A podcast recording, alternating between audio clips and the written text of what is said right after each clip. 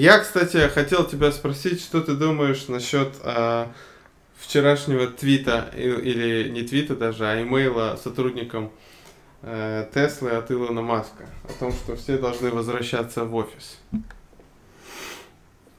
Слушай, ну я думаю, что э, Маск паникует. А... Потому что когда ну смотри, обычно, когда в компаниях э, вместо какой-то свободы действия, свободы, скажем так, где находиться, начинается мероприятие по увеличению эффективности работников, mm-hmm скажем так. Это как бы сигнал, что у компании не все очень хорошо, потому что, ну вот смотри, сегодня, например, он там еще разразился каким-то письмом сотрудников, которое, которое попало в прессу, что типа он там говорит, что 10% из вас будут уволены, что у меня очень такие подозрения, что с экономикой будет все не очень хорошо, какие-то у него там эпитеты такие были, что типа а, у него очень плохие прогнозы. Это, скорее всего, говорит о том, вместе с намерением вернуть работников на места, что дела у него в компаниях обстоят так себе. Вот. Возможно... Я слышал такое мнение... Ну, да, закончить его, возможно. Не, ну давай, да. Я слышал такое мнение, что он заставил вот так вот людей вернуться в офис, потому что понимает, что это не всем понравится, и многие уйдут по своему желанию, и тогда компании не придется их увольнять. Ну, и выплачивать какие-то компенсации. Ну, то есть ты думаешь, что он и здесь все просчитал? То есть все не просто так? Да, да. Ну, может быть, слушай, э, Э, дела там во втором квартале у них обстояли так себе с продажами в Китае. Ну, собственно, из-за локдаунов там чуть ли не снижение было вместо роста. Вот, в США тоже у нас есть признаки экономического замедления очень явные. Всякие косвенные индикаторы говорят о сейчас действительно о высоком риске коррекции. То, что там количество Э, свободных вакансий начал сокращаться. Ну, в общем, есть определенные признаки. Ну и рынок на это реагирует ожиданиями, что немножко вот этот пузырь ожидания технологического сектора, он немножко у нас э, сокращается в размерах своих. Ну и действительно, сколько уж можно расти, надо же немножко и покорректироваться, выпустить пар. Это, в принципе, для экономики абсолютно нормальное явление.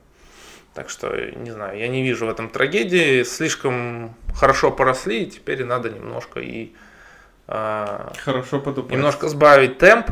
Кстати, помнишь, мы с тобой говорили больше года назад, в феврале, про пузырь на рынке железных дорог в Великобритании. Ну да.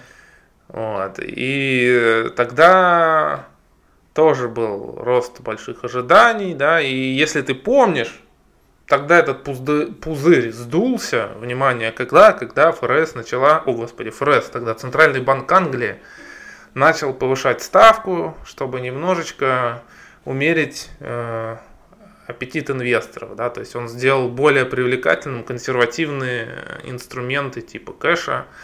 И сейчас у нас тоже, ну, явно было какой-то иррациональный оптимизм, если вспомнить прошлый год, вот эти все взлеты мемных акций, а, абсолютно какие-то неадекватные доходности на рынках, растет все, что там, все, что только можно. И сейчас у нас тоже ФРС поднял ставочку, начал поднимать, да, уже там прогнозируют, что к концу года 3% должно быть. И постепенно, так же, как и тогда, вот этот пузырь спекуляции, он немножечко у нас сдувается. Я так просто как индикатор сужу по Reddit. И, ну, там же есть тематические эти каналы. Угу по рынку акций. Я вижу, как раньше в топе какие-то новости были, там что-то типа по 10 тысяч у них этих плюсиков стояло. Ну, mm то есть там чуть ли не на десятки тысяч шло. А сейчас топовая новость набирает типа полторы тысячи плюсов. Ну, то есть прям очень сильно уменьшилась активность. И, кстати, недавно Goldman Sachs в аналитическом отчете, они же опубликовали статистику, что все те деньги, которые принесли розничные инвесторы на рынок американский в 2020 году, там же огромный приток был на десятки миллиардов долларов, что сейчас типа это в ноль вышел. То есть все, что принесли, уже унесли обратно. То есть они вложили деньги, ожидая быструю прибыль. А, рынок рос-рос, а потом, когда э, немножечко у нас корректировались, мягко говоря, акции технологического сектора, они также унесли обратно, и что сейчас вот этот эффект розничных инвесторов на рынок, он влияет все меньше и меньше. Так что, ну, немножко, ну, ну, это ненормально было, когда там акции этого GameStop взлетали ну, до капитализации в десятки миллиардов долларов. То есть, как бы, ну, не может быть такого очень долго. То есть, должна быть какая-то расплата э, перед рыночными богами за подобные всякие спекуляции, махинации и Интересно, что за собой это ведет э, издутие разных хедж-фондов. Вот сейчас э, истории, да, что э, там этот Melvin Capital, Capital сдулся. Вот сейчас э, Global э, тоже огромные убытки понес. Вообще интересно у них э, стратегия. Я сегодня в такой видел картинку в Твиттере, мем, где Э, хедж-фонды раньше и хедж-фонды сейчас. Хедж-фонды раньше, там такой вот э, мужик с большой головой, угу. мозгами накачанный, и там написано, наша задача в том, чтобы искать стратегии, которые бы не коррелировали с э, доходностями рынка акций, чтобы там зарабатывать деньги инвесторам тогда, когда все падает. А, а хедж-фонды сегодня там такой, ну не такой туповатый мем туповатого человека, который там пытается, что ж он там пытается, квадратик засунуть в а, треугольное отверстие, да, вот, и там подписано, что типа, ну, мы покупаем когда что-то растет, пока это там не лопнет. Что типа сейчас вот стратегии хедж-фондов такие. И вот этот Tiger Global, который типа...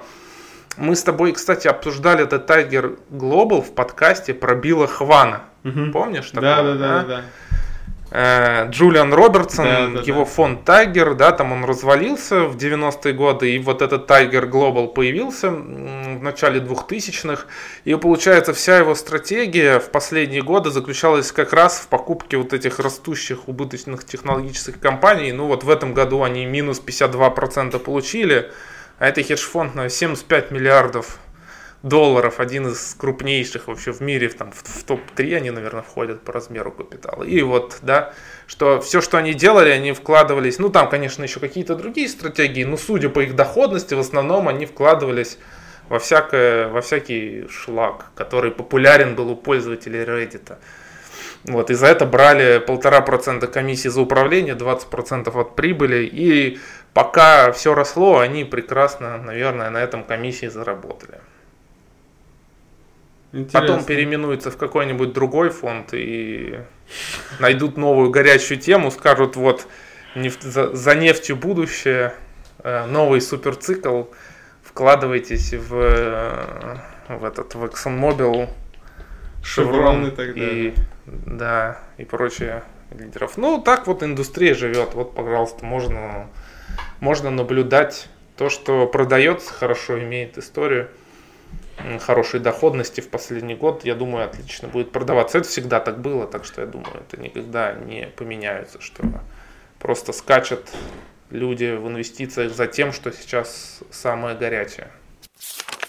Евросоюз у нас ввел санкции относительно российской нефти. Ну, как бы новость такая из текучки. Не совсем новость Мы, даже. В принципе, наверное. Да, уже это столько это все время не обсуждали, но меня в этом привлекло не сам вот этот якобы бан на российскую нефть, хотя это под большим вопросом, бан это или нет. Меня привлекло там такое имя, как Lloyds of London компания, mm-hmm. да, то есть этот пакет санкций, он вроде как должен включать не только э, запрет на там, перевозку российской нефти, но и запрет на страхование российской нефти. Вот это мне показалось интересным, потому что, да, как бы много говорят о том, что вот э, как, как вот, э, там же есть проблема, да, что российские компании, в принципе, запрещают эту нефть, не запрещают, но там существует множество способов, как обойти этот запрет. Ну, во-первых, там вот Wall Street Journal как раз была статья, которая объясняла, как это все обходится. Ну, в принципе, понятно, да, пути, что когда у тебя не все страны присоединились к нефтяному эмбарго, ты можешь, например, э, в Индию перенаправить э, потоки с танкерами на индийский НПЗ, которые потом... Продаст в Америку тоже или в Европу. В Америку, да, вот сейчас тут типа большой скандал, да, и что типа оказывается Америка там на российском бензине все равно сидит. Есть и другие уловки, например, танкеры в море выходят, переливают с танкера на танкер нефть и, и везут нефтетрейдеры, там уже типа говорят, что это не российская нефть. Ну то есть эти все схемы, они отработаны в, на Венесуэле, на Иране, которые также попадали под санкции, но все равно торговали, все равно их нельзя было исключить из мирового рынка. Сейчас ситуация, конечно, более серьезная. И идут всякие меры, что вот в том числе и запретить страховать суда. И вот Lloyds of London, э, почему я зацепился за это название, потому что э, она как-то э, эта компания, даже это не так, компания, погоди. да, это Lloyds of London страхов, это... страховщиков. Lloyds of London это вообще такое каноничное здание. Начнем с этого. Потому что я даже вот не знаю, ты, ты, ты видел, э, как, гуглил это здание? Ты видел, как он... На Ломбард-стрит? Ты видел, как оно выглядит, да, в центре Лондона? Ну, я... Да, да, Дело видел, в том, что да. это здание, оно э, во многих фильмах снималось. Оно настолько запоминающееся, что вот э, когда идут какие-то с крупным планом съемки какого-то города или даже несуществующего города, всегда впихивает вот этот Lloyds of London. Он там снимался, точнее, как снимался, был в марвеловских фильмах, в фильме про Star Trek.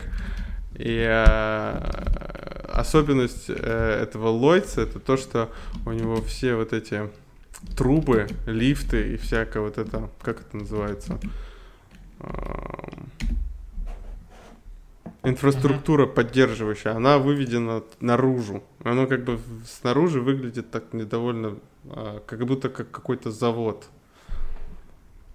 Угу. Вот. Да, ну вот я сейчас еще раз посмотрел. Ну да, такое необычное да, да, да. И чем, решение, учитывая... прямо скажем. Но мне кажется, сейчас э, символом Лондона это больше шарт небоскреб. Часто да, просто Lloyds of London да. давно построен, и это вроде как бы первый небоскреб, что ли. Тут что-то типа того считается.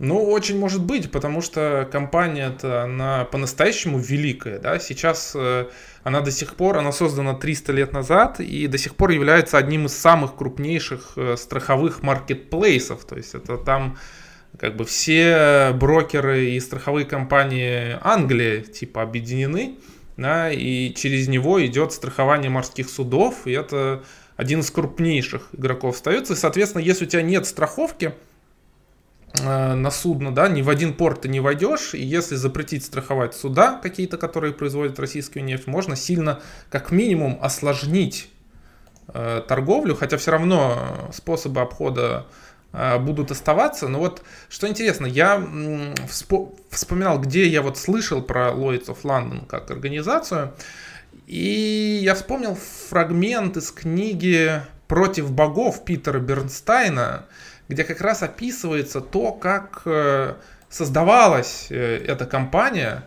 Э, ну, ты, наверное, слышал, да? да? да. Ты, ты там же да, был? Да, да, да что, э, 2000... что началось все с кофе. В 2013 году нам водили туда экскурсию, да, и там рассказывали, что все началось с кофе, где собирались э, моряки и обсуждали все. Да, смотри, там изначально вообще э, вот э, кофе, кофе в Англию попал в 1600 1637 году Канопиус, ученый с острова Крит. Он он как бы завез, э, любил кофе, жил Крит тогда греческий был, наверное, да, как и сейчас.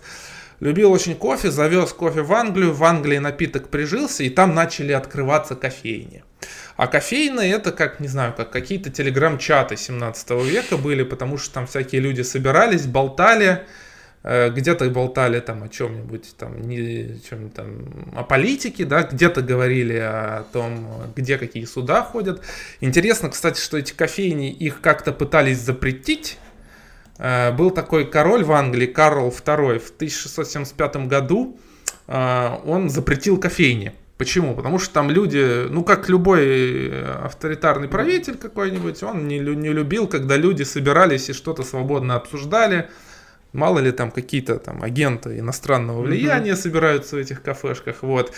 И он запретил эти кофейни, но поднялся в Лондоне такой шум, что через 16 дней отменили этот указ и кофейни вновь вернули. Вот. И в 1687 году Эдвард Ллойд, э, он как раз открыл э, кофейнку, в которую полюбили заходить всякие моряки и обсуждать, что куда там плывет, где какие есть риски, опасности.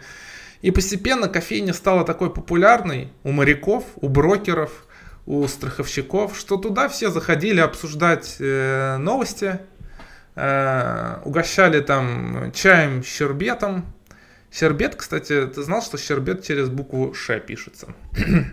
Ну, это не так, через не... ща, не через... Нет, через Ш, да. Вот. И в итоге там все так разрослось, что э, этот Ллойд начал сдавать специальный бюллетень, Ллойд, Ллойдс лист называется, где как раз всякие информацию о судах э, э, собирал. У него была обширная сеть по всей Англии по сбору, ну вообще по всему миру, там из разных портов.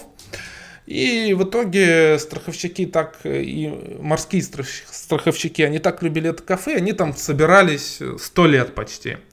И в какой-то момент они решили, собрались да, в 1700 каком-то году, и они буквально решили скинуться по там, 100 фунтов, создали организацию, они так на нее назвали, Lloyd's Society, из которого выросла вот эта страховая компания. На тот момент Англия это была Э, морская столица и столица финансового капитала. И это было крупнейшее страховое сообщество в мире, наверное. Ну, точно, морское страховое сообщество самое крупное. И э, вот так вот как бы с чашечки кофе родилась крупнейшая морская страховая не компания даже, а как, как бы marketplace, который объединял брокеров и страховых агентов. Э, и долгое время они были крупнейшим. Сейчас э, Lloyds of London, они немножко потеряли свои позиции. На первом месте по статистике Nordic, это какое-то норвежское страховое сообщество, они на первом месте среди морских перевозок. И вообще Lloyds of London, как бы у них есть имя до сих пор, да, и вот ты там даже на экскурсию ходил, тебя, наверное, там говорили какое-то великое сообщество, но на самом деле, если почитать английскую прессу, к ним множество претензий, потому что у них какие-то там до сих пор все face-to-face, mm-hmm. на бумаге, очень слабый электронный документный оборот. Ну, то есть там до недавнего времени просто все, все на бумажках было. Ну, типа по Слушай, но там и э, вот самом центре, в этом в холле, там же стоит колокол и огромная такая книга, которую до сих пор заполняют пером. Ты читал про это? Ну, нет, я это не читал. Ну, там, там, в общем, есть колокол. Ну, очень показательный. Который, история, который да. сейчас он уже не, в него не, не звенят, а раньше так оглашали, там, условно, какой-то страховой случай наступил, там, где-то корабль потонул, и чтобы все брокеры в здании слышали это, там, понимали, его там звенели. Сейчас уже это не делают. И в эту книгу, соответственно, записывали там эти случаи. Записывают вроде угу. до сих пор, а уже не, не звучат, не звенят. Ну вот 200 лет они там почти были крупнейшей морской страх... морским страховым сообществом.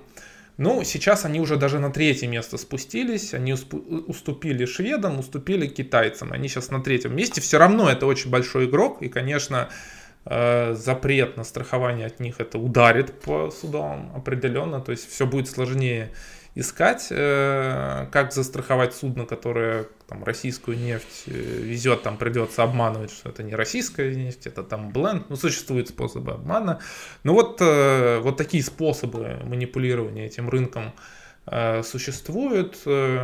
Вот. Ну, кстати, вот если посмотреть, кто вообще на страховом рынке морских перевозок лидер, все равно там практически все это развитые страны. Вот я сказал Китай 12%, да, Остальные 88% это Европа, США, Южная Корея, Япония. Ну, то есть э, действительно слабость нефтяного рынка, э, слабость экспорта нефти из России может быть не в том, что как бы прямой запрет на покупку, а запрет на страхование судов, которые возят российский, российскую нефть, это, возможно, вот самый такой будет действенный инструмент для того, чтобы угу.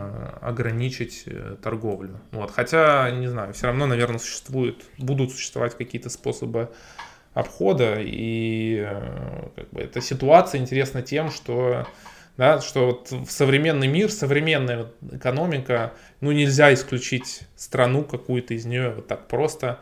То есть э, там Иран и Венесуэлу торговлю не, не смогли исключить полностью нефтью. Ну вот России вставляют палки в колеса, но... Ну смотри, Лойц это равно... же вот marketplace, где собрались страх, страховщики. Ну явно найдется какой-то страховщик из какой-нибудь страны типа Индии или Китая, который сможет их застраховать. Ну, видишь, в том-то дело, в Индии нету крупных ну, да. страховщиков. Ну, угу. ну, вот Китай есть, да, Китай есть. Но, видимо, на этот э, рынок не так сложно, ну, не так просто попасть угу. все-таки, потому что твой страховщик, когда ты заходишь в порт, это, наверное, есть какие-то требования к этим страховщикам, ну, я не знаю, это другой вопрос. Нет, конечно, конечно, они, наверное, это обойдут, но все равно вот такая, так, такая загвоздка существует. Слушай, нам еще тогда говорили, а сейчас, учитывая текущие реалии, мне кажется, э, это будет актуально для лойцев Лондон. Там они очень кичатся тем, что очень много селеб и звезд и вообще такого эстеблишмента пользуются, э, покупают страховку у них, потому что никто больше не соглашается. Ну, там, условно, какой-нибудь футболист застраховал свою ногу. Или какой-нибудь актер с какой-нибудь не внешностью интересной застраховал свой нос. И вот, все, вот если такой запрос у кого-то, то все обращаются в Lloyds. Может, они вот переформатируются. Mm-hmm. Из-за отсутствия страховки на э, нефтеперевозки будут, короче, закупать рекламу каких-нибудь известных людей, кто получает свой доход с помощью там голоса. Ну, уже, наверное, закупают, потому что в их общем бизнесе уже вот эти морские перевозки, а, они ну, не такую большую долю имеют. То есть раньше они чисто специализировались на этом, а сейчас там что-то типа 13% от вот премий, которые они получают. Вот, так что это сейчас э, диверсифицированный такой э, угу. подход у них. Значит, э, смотри, есть у нас два вечных вопроса, банальных вопроса в России – кто виноват и что делать. Если кто виноват сейчас более или менее всем понятно, то что делать э, э, в плане инвестиций, да, это хороший вопрос, и он часто задается. И вот в, прошлое, в прошлом подкасте э, я обещал, что мы немножко поговорим о том, что делать. И вот предлагаю сегодня об этом поговорить. Значит, ну, я начну с того, что ответить просто на вопрос, что делать, невозможно. В плане инвестиций, я имею в виду, потому что э, ну, у всех людей разная ситуация. Да? У программиста 20-летнего, который сейчас э, переехал в другую страну, у, них, у него будет одна инвестиционная стратегия, у человека там, 60 лет, который планирует оставаться жить в России, у него другая инвестиционная стратегия. Но тем не менее, я бы хотел поговорить сейчас о некоторой вот концепции мышления, которая, возможно, как раз и даст ответ на вопрос, что делать э, ну, в зависимости от разной ситуа- разных ситуаций, в которые попал человек сейчас. Э, в общем, смотри, э, инвестиционная наука всегда начинается с того, что ты определяешь свой какой-то asset location. Сколько у меня там в акциях той или иной страны, сколько в в, в, в кэше, там, в, в облигациях, там, да, в недвижимости. Вот. Поэтому я предлагаю мыслить вот, э, начать с того, а, какое распределение активов там у среднестатистического инвестора э, мира, вот, мирового инвестора. Да? Обычно считается, что, ну, я уже говорил об этом несколько раз в наших подкастах, что, э, ну, стандарт это стандартный оптимальный как бы портфель в инвестиционной науке часто берется, это э, портфель взвешенный по капитализации разных активов. Ну, то есть ты берешь капитализацию мирового рынка акций и капитализацию мирового рынка облигаций, да, вот они там в сумме дают, там, например, 150 триллионов, 60% в акциях, 40% в облигациях. Ну, это вот весь мировой рынок, да. И считается, что как бы по умолчанию для среднестатистического инвестора это вот базовый портфель. Если мы только акции, облигации возьмем, потом смотрим в акциях, там примерно 50% США, 30% э, Япония, Европа, там 10% Китая, а потом остальные рынки. Вот примерно базовое распределение для вот обычного инвестора. А потом мы смотрим, ну то есть если вот вы, вы просто инвестор там без страны, без, ну то есть если мы уберем всякие байсы, вот эти, да, предубеждения о странах, вот такой у вас должен быть asset allocation. То есть 60% акций, 40% э, кэш, облигации, акции, половина в США там, и остальной мир.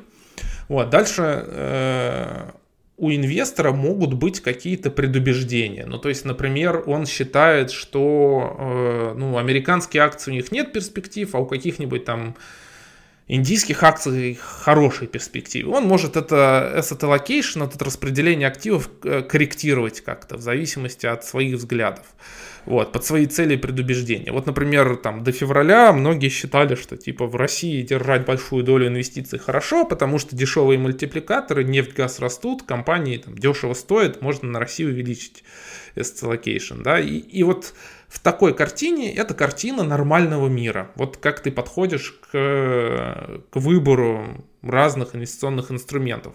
А, это еще может также зависеть от твоих там целей по жизни, да, то есть если тебе деньги нужны скоро, ты увеличиваешь долю кэша, если у тебя, например, э, тебе там мало лет, да, там 20 лет ты там рискованный парень, ты можешь там все в акциях держать, в какие-нибудь какой-нибудь биткоин добавлять.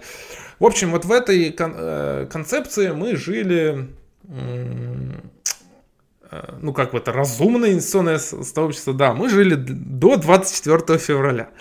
Вот, в принципе, 20% наших слушателей, судя по статистике, 20%, то есть каждый пятый, они в этой концепции, скорее всего, и продолжают жить, потому что они нас слушали из США, Германии, Польши и, ну, других э, стран мира. Но для 80% эта концепция перестала работать, потому что э, к вот этим всем факторам, то есть э, какому-то базовому распределению активов, к мнениям по мировому рынку акций, облигаций, кэшу добавилась еще проблема, поправка на то, что мы не можем ориентироваться на инфраструктуру, которая ориентирована на покупку Я иностранных акций. Спросить, И это, соответственно, все. Всему? Да, ну то есть это получается у нас э, э, все, все меняет, да, что если, например, э, э, если, например, вот мы берем там среднестатического инвестора в России, в принципе, он ничем бы по своим по своему портфелю не должен был отличаться от среднестатистического инвестора в Европе в том плане, что у него все равно должно было быть э, там, большая доля в мировом рынке акций, да, а меньшая доля там, в собственном, в рынке собственной страны, например. Но сейчас получается, что ты как бы отрезан от э, иностранных акций, и получается, что... Я, смотри, я сейчас говорю о среднестатистическом инвесторе. Потом, понятно, что есть класс инвесторов, там какие-нибудь активные инвесторы, которые там специализируются на стратегиях по российскому рынку акций, да, и им до вот этого asset allocation дела нет. Я говорю вот о неком стандартном сценарии. В общем, получается, что у нас есть риск, серьезный риск инфраструктуры, который мы не можем до конца просчитать. Ну, то есть, смотри, существуют варианты до сих пор инвестиций через СПБ-биржу, как бы там они, да, там не замораживали часть акций, э, хотя там дивиденды у кого-то поступают, у кого-то, кстати, не поступают. Э, существует возможность, э, ну, много у кого были открыты счета в Interactive Brokers, например, в американском брокере, кому-то они там до сих пор чуть ли не могут и счет открыть еще.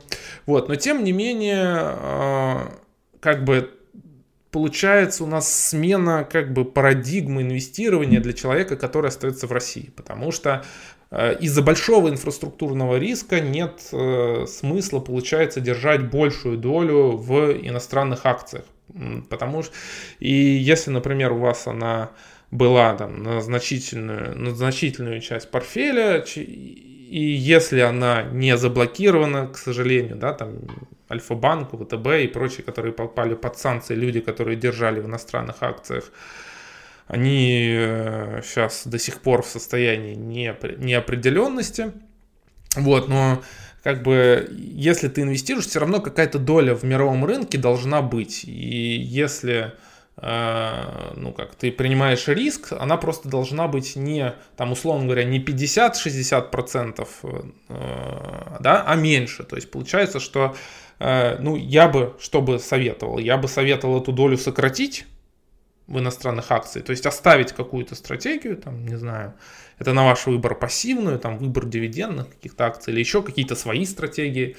Вот. А те деньги, которые э, высвободились, соответственно, что с ними делать? У нас остается как бы три базовых варианта. Подожди, Вов. Э, это доллар. А как купить угу. какую-то бумагу, которая соответствует стратегии, ну и ее не купить ни на СПБ бирже, ни где-либо еще. Но пока купить можно у некоторых брокеров, которые не а ты думаешь, ну, вот логично я специально проверял, так сказать, покупать в такое время, когда просто могут санкции на, на всех, э, вот по национальному признаку просто наложить. Там, не хочется разбираться, кто виноват, кто нет. Все, всем бан, все, до свидания. И опять. Ну, такой риск существует, правильно? Но э, как бы если ты полагаешь, что этот риск стопроцентный, угу. то, наверное, вкладываться не стоит. Я не могу сказать, угу. что он стопроцентный риск. Ну, то есть он существует, да, и, соответственно, вместо, например, того, чтобы у тебя в портфеле было, ну, в общем, портфеле акций, например, там 60-80% американских акций, uh-huh. ну, как это должно быть, по идее, ну, мировых акций, я имею в виду, ты можешь это скорректировать до того, что там, ну, их доля 20% или 15%, то есть ты ее uh-huh. можешь сильно уменьшить. Просто на, как бы альтернатива какая, да, потому что если ты возьмешь любую другую альтернативу, она тоже не будет безрисковой, потому что, вот. Э, ну, я как раз о чем я хотел поговорить с тобой, потому что э, есть, э, ну, как, ш, ш, куда ты выведешь? Ты можешь вывести в доллар, получается, да, электронный доллар где-нибудь, не знаю, в неподсанкционном банке. Точно так же можно завтра проснуться, и увидеть, что э, вся российская система банковская внесена в черные блокирующие угу. списки США, и, соответственно, все доллары просто, которые в электронке испарились. Можно попробовать снять эти доллары, ну или купить, потому что, ну, есть информация, что там где-то, да, все равно можно кэш купить долларовый. А, получается, что ну, это сейчас э, чуть ли не самая надежная инвестиция. Кэш угу. бумажный по подушкой, ну, как, как в Зимбабве практически, да. Ну, то есть э, альтернатива, ты можешь хранить, э, там, не знаю, какие-нибудь юани, которые в какой-то момент государство тоже может сказать, там, извините, мы больше не конвертируем иностранную валюту ну, в рубли, ну или что-нибудь типа такого, там, конвертируем по не очень хорошему курсу, ты можешь вложить в рубль, рублевые какие-нибудь депозиты, э, ставки по которым могут в дальнейшем, например, занижаться при высокой инфляции. Ну, то есть там вполне вероятно, что ставки будут низкие, да, а инфляция высокая, и ты будешь терять реальную стоимость. Вот. И, или вариант еще инвестировать в акции РФ, как бы будущий, тоже, тоже вариант, да, ну как бы тоже тоже под большим давлением, потому что видишь, как там отдельные компании отстреливают буквально, да, он, например, там Северсталь попала под санкции и там риск чуть ли там не половину экспорта, да, то есть и, и как бы вот могут вот выстрелить как бы по-любому, да, ну, наверное, если какой-нибудь диверсифицированный портфель собрать, то э, риски меньше, но все равно они есть, да, и мы видим, что восстановления рынка после 24 числа не удалось. То есть я к чему это говорю? Что по сути дела, если ты остаешься в, э, в России, то как бы нету безопасной альтернативы сберечь на самом деле, ну, кроме, может быть, долларового кэша. Я понимаю. Налички. Э, ну, вот, э, поэтому, то есть, если как бы ты через российскую инфраструктуру как-то инвестируешь, а как бы держать деньги в банке, там, или в долларах, это тоже решение об инвестициях, да, как бы, если ты глобально рассматриваешь свой портфель, это тоже решение. Вот, поэтому с этой точки зрения я думаю, что все равно можно оставить э, активы в рублях, о господи, в американских акциях, ну, не знаю, в акциях мира, например, э, увеличить вложение в доллары, да, что-то в рублях, ну, то есть там, например, 60% в долларах, 40% э, в рублях, и какая-то доля в, в российских акциях, например, тоже.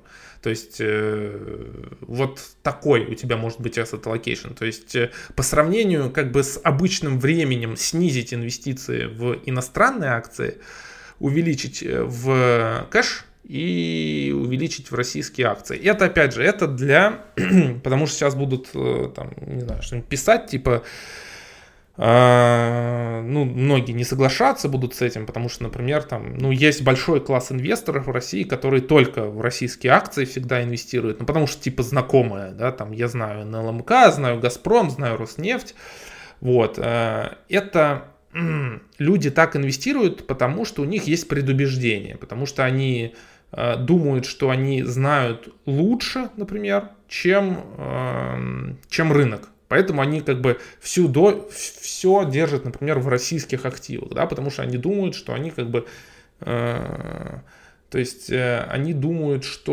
э, поскольку они хорошо знают российский рынок, у них есть какие-то знания, способности, которые позволят э, обыгрывать, там, не знаю, какой-то мировой рынок акций или там бенчмарк по российскому рынку акций, там индекс Мосбиржи, или просто они боятся, да, страх перед какими-то инвестициями это, это тоже как бы предубеждение. Предубеждение это не обязательно плохо, да, это просто как, как, как, как факт, да, что такая есть психологические особенности, которые нам мешают во что-то инвестировать.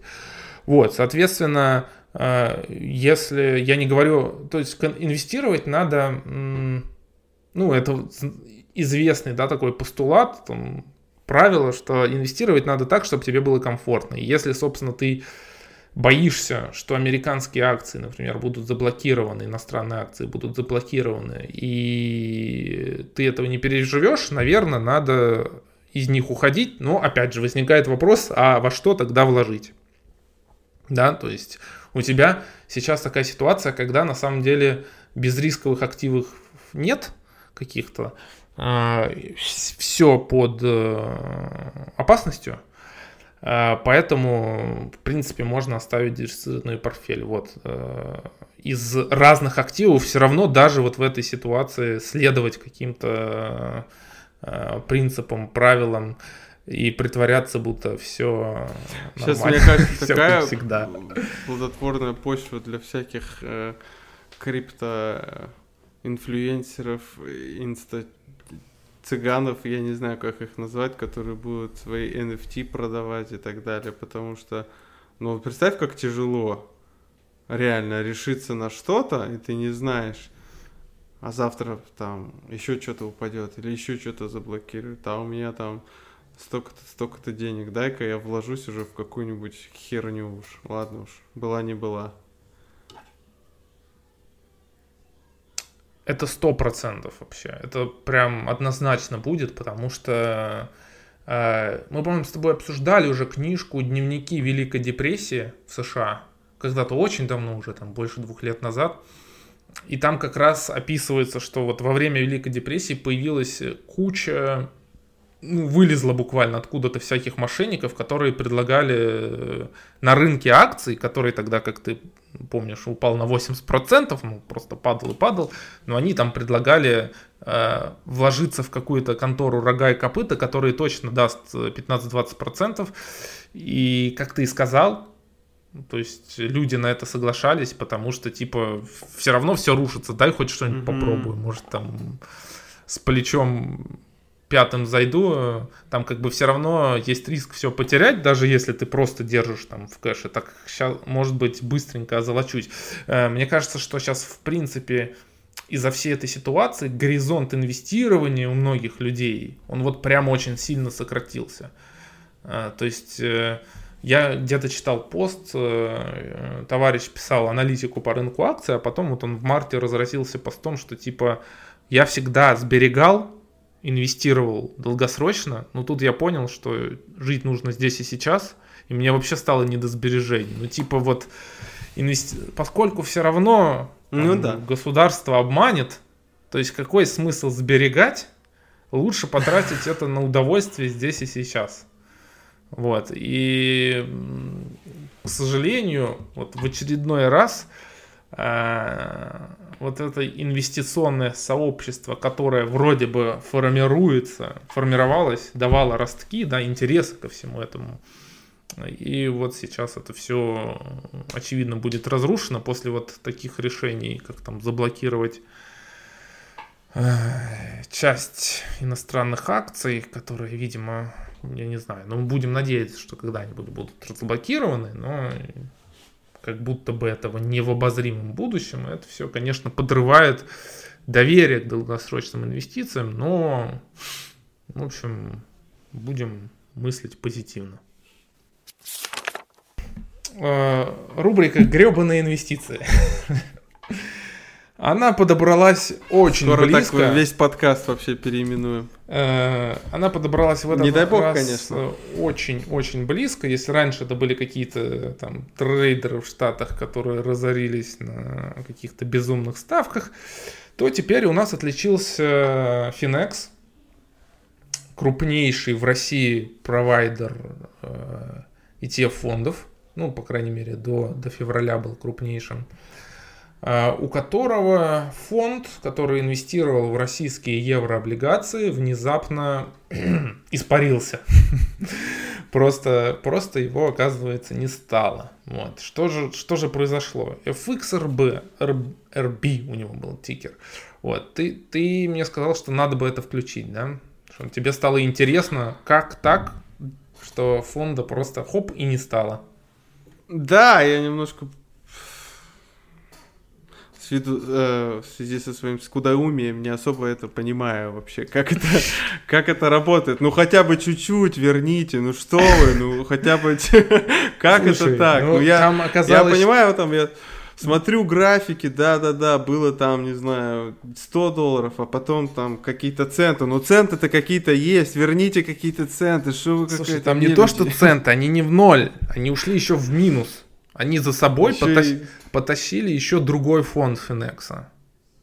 В общем, так получилось. Ну, то есть, как такое случилось, да? Ну, в общем, FXRB, он инвестировал, цитирую сайт Финекса, э, в наиболее надежные долговые обязательства крупнейших российских корпораций.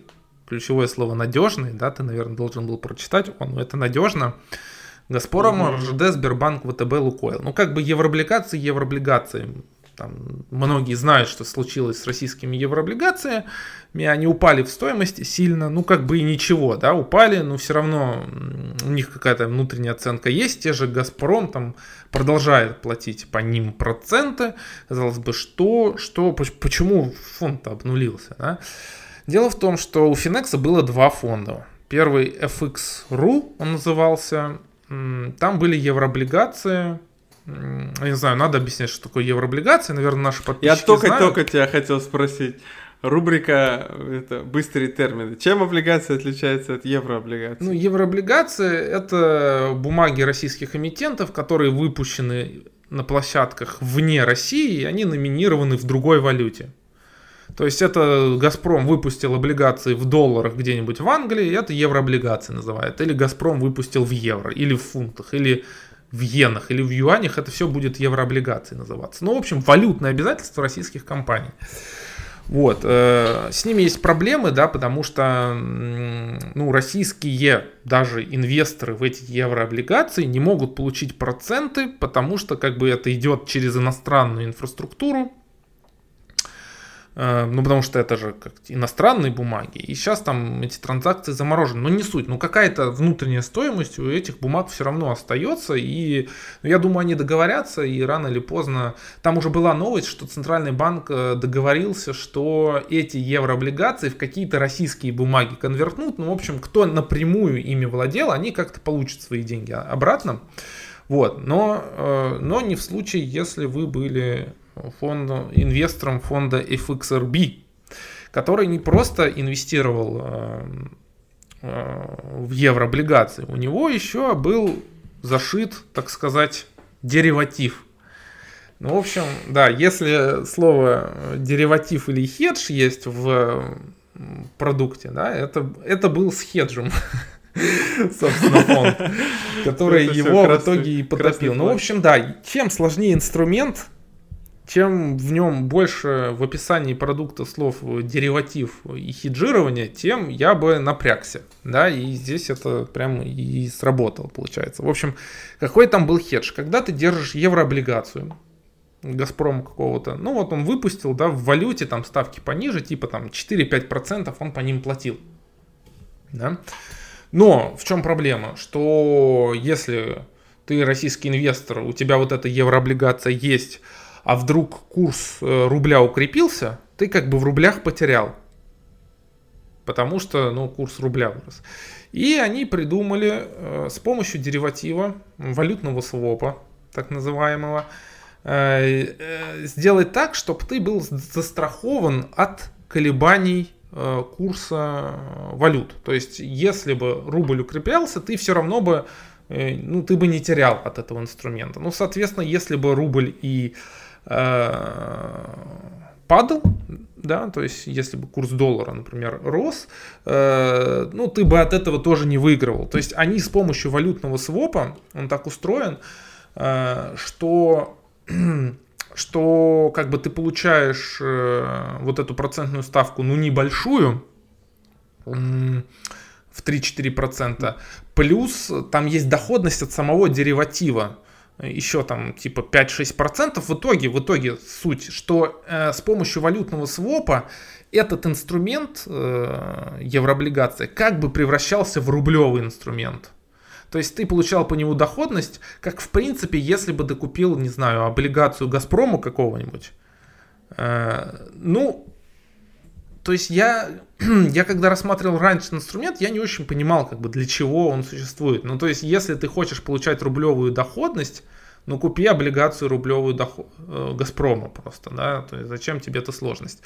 Там были, была итоговая доходность, на самом деле, даже чуть выше, чем по облигациям, но, как оказалось, э, она была за счет риска. А риск был такой, что вся эта схема работала ровно до тех пор, пока им не пришлось бы по вот этому деривативу платить большие суммы в случае ослабления рубля курса рубля. То есть, э, как получилось, работал этот фонд, что э, как бы если рубль сильно упал, то ничего, они могли бы расплатиться. Если бы облигации, эти еврооблигации сильно упали бы, то они все равно могли бы расплатиться внутри, поэтому по, по этому деривативу. Но когда одновременно у тебя сильно падают стоимости облигаций, одновременно э, растет курс доллара, там падает курс рубля, тебе нужно упавшими в стоимости, так устроен был продукт, упавшими в стоимости облигациями погасить сумму э, обязательств по вот этому валютному свопу на, на ну, очень большого размера. Вот. Понятно. В результате... Короче, два условия да, да, и в результате из-за того, что вот это все случилось, они были вынуждены продавать э, вот эти еврооблигации по бросовым ценам буквально, просто чтобы расплатиться по вот этому деривативу. Ну, то есть дериватив в итоге их и потопил встроенный. Э, что еще хуже? Есть э, FX.ru, это фонд Финекса, который тоже инвестировал в еврооблигации, но без этого хеджа. И сейчас там есть э, статьи, которые говорят, что, судя по всему, Финекс расплатился вот по этим обязательствам, по этому деривативу, который, по которому они должны были очень много заплатить э, банкам, которые выдали этот своп, он расплатился не только облигациями FXRB, но и другого фонда.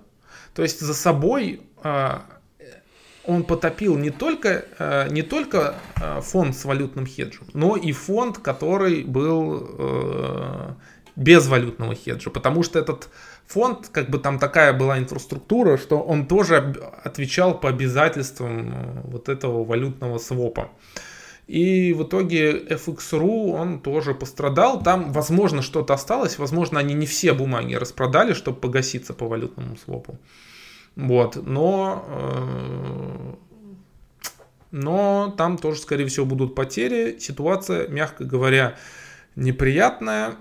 Я просто помню, как э, э, ну, один из руководителей вот этого Финекса, у него фамилия Крендель, вот, и я помню, когда мы работали, вот, и он, по-моему, лично звонил, чуть ли не лично нашему трейдеру, объяснял, как всю эти... эту схематозу великую. Ну, не всю это, он как раз говорил, что те... они пытались через нас, чтобы мы нашим клиентам пропиха... пропихнули эти фонды. Ну, не конкретно эти, там, может быть, какие-то другие, я уже не помню, какие он фонды пропихивал. И, честно говоря, уже тогда мне это... Ну как, ну не то, что не нравилась эта контора, ну вызывало подозрение. Ну, во-первых, человек с фамилией что, Крендель. Против, против финансовой ну, инженерии, что ли? Э, ну, меня смущало вот как раз то, что тогда их фонды, они были синтетическими еще. Ну, то есть они не, не напрямую инвестировали в бумаги. Ну, то есть не те фонд, да, как устроен, что люди вкладывают в него деньги, он инвестирует в соответствии с каким-то бичмарком в акции. Они не так это делали, то есть они не именно в акции тогда инвестировали, они инвестировали в соглашение с банком, инвестиционным банком, который им платил доходность какую-то в случае, если актив вырастал. Ну, то есть э, э, все на этом было завязано. В общем, мне тогда это не, уже тогда казалось э, не очень хорошим. Вот. Э, и ну, тем не менее, все равно я сам вкладывал в фонды Финекса. И у меня застряло. Они сейчас заморожены, да, потому что это фонды иностранные. Mm-hmm. Вот, и у меня там э, подвис. Я, деньги. наверное, вот э, все-таки из-за того, что я вообще не понимаю, что это такое, я вообще никогда туда ничего не сувал. Ну, подожди, подожди. У нас есть портфель на Betterment, который вложен а. в фонды Вангарда. Ну, это за балансовые счета, понимаешь?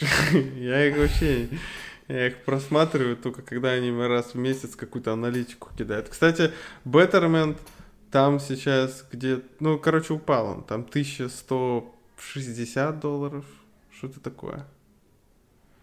А в Робин Ну, понятно, рынки сейчас у нас э, в коррекции, так что здесь ничего. Ну, Робин Гуд это то, да, хорошо там держится. Робин Гуд Или тоже... Или тоже уже корректирует? Не-не, хорошо, хорошо. Да? Ну, то есть Относительно... Наши, наши неудачники хорошо держатся. Да, относительно фонда FXRB от Finex все, все очень хорошо. Да. А, я вот что-то... Возвращаясь ко второй нашей теме, я все-таки думаю, что что делать для меня окончательно кристаллизируется как раз-таки вот когда мы будем закрывать отверженных и, и думать над следующим нашим шагом. Что значит закрывать отверженных? Подожди. Ну, не то, как? что закрывать, а типа... Ребалансировать. Ребалансировать, да, да, да. Ты хочешь все в отверженных? Не, все нет, конечно. Весь выведенный кэш. Все, все нет. Но как-то как-то его надо. Что-то с ним делать надо. Потому что... Ну слушай, ну как потому что рынок упал на 15%. Тобой, а неделю они назад все... мы с тобой разговаривали, бензин стоил 4,60. А вчера я заправлялся уже 5,01. Ну, купи э, энергетический ETF на... Что, американ...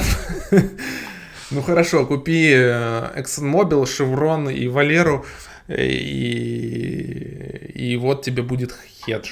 Ну, типа, если цены дальше будут расти, они тоже будут расти в стоимости. Ну, я имею в виду цены на этот, на бензин и на, и на нефть. Вот, и они частично тебе захеджируют. Слушай, ну как-то вот, да, быстренько мы съехали от FXRB, а я хотел вывод даже сказать. Давай, давай, что, никто не съезжал, давай. Что, во-первых, посредник между вами и рынком создает риски. То есть даже если это надежный ETF-фонд, казалось бы, да, и надежный управляющий, все равно риски есть, поэтому никогда никому до конца не доверяйте. И вот сейчас же последние годы у нас э, была всякая ну, популярность ETF, она прям сильно возрастала, да, потому что удобный вроде бы полезный инструмент, но все равно, все равно, мне кажется, понятно, что вот этот FXRB, он утонул, потому что это, ну, как бы не просто ETF был, а это еще ETF с деривативами, с усложненный, да, и он поэтому потонул, потому что, э, ну, другие, как бы, ну, у Финекса другие фонды заморожены, ну, хорошо, но все равно, чем, чем проще структура, да, чем более понятно, за счет чего формируется доходность, тем лучше. И, например, как бы вот этот культ ETF фондов, который образовался в последние годы в финансовой прессе США, по крайней мере, вот, это как бы повод, ну, как минимум задуматься, что, ну, может, он не так и нужен этот посредник, или, например, он нужен этот посредник в плане инвестирования, да, он как бы упрощает людям инвестиции в как бы весь рынок в целом. Вот, но все равно какую-то долю в акциях, именно как именно в физических акциях, не через посредника, все равно, наверное, лучше иметь. Вот, вот что я подумал. Ну, как бы я и раньше это так, так и думал, что как бы, как бы пассивный портфель в ETF хорошо, но какую-то долю в реальных бумагах, которые вот лежат и приносят дивиденды, ну как, приносит дивиденды, да. Я, я вот это говорю, да, и с другой стороны я всегда думаю, а вот сейчас слушает э, какой-нибудь инвестор, у которого зависло в Альфа-банке там 300 тысяч долларов, он такой думает, ребята, да пошли вы тут со своими рассуждениями. Я думаю, вообще, стоит ли нам дальше рассуждать э, и ну то есть слушай будто... ну если бы все я, слушатели я, у нас были такие я бы с тобой согласился а это не знаю Полпроцента. В, в общем, слушайте, друзья, напишите нам, пожалуйста, стоит ли продолжать говорить о разумных инвестициях так, как будто ничего не происходит. Или, может быть, говорить нам про инвестиции в поющих птиц в Индонезии. А давай э, рефреном расскажи поющие птицы в Индонезии. Я, кстати, в Индонезии, когда был, мы ходили в птичий парк, и это лучше, чем зоопарк, цирк и любое другое мероприятие с животными вместе взято, потому что это просто офигенно. Птицы это гениальные существа, там вообще разговаривающие, поющие, танцующие, разные. И там одна птица была, которая э, на входе, и она всегда говорила салам алейкум всем, потому что ее научили. Салам алейкум, вот так говорил. У меня даже видео видят. И это не попугай, это какая-то Нет, другая птица. нет, это какая-то прям с клювом длинным таким. И она вообще рот не открывает, когда она это говорит. Она как-то вот горлом это так делает. Mm.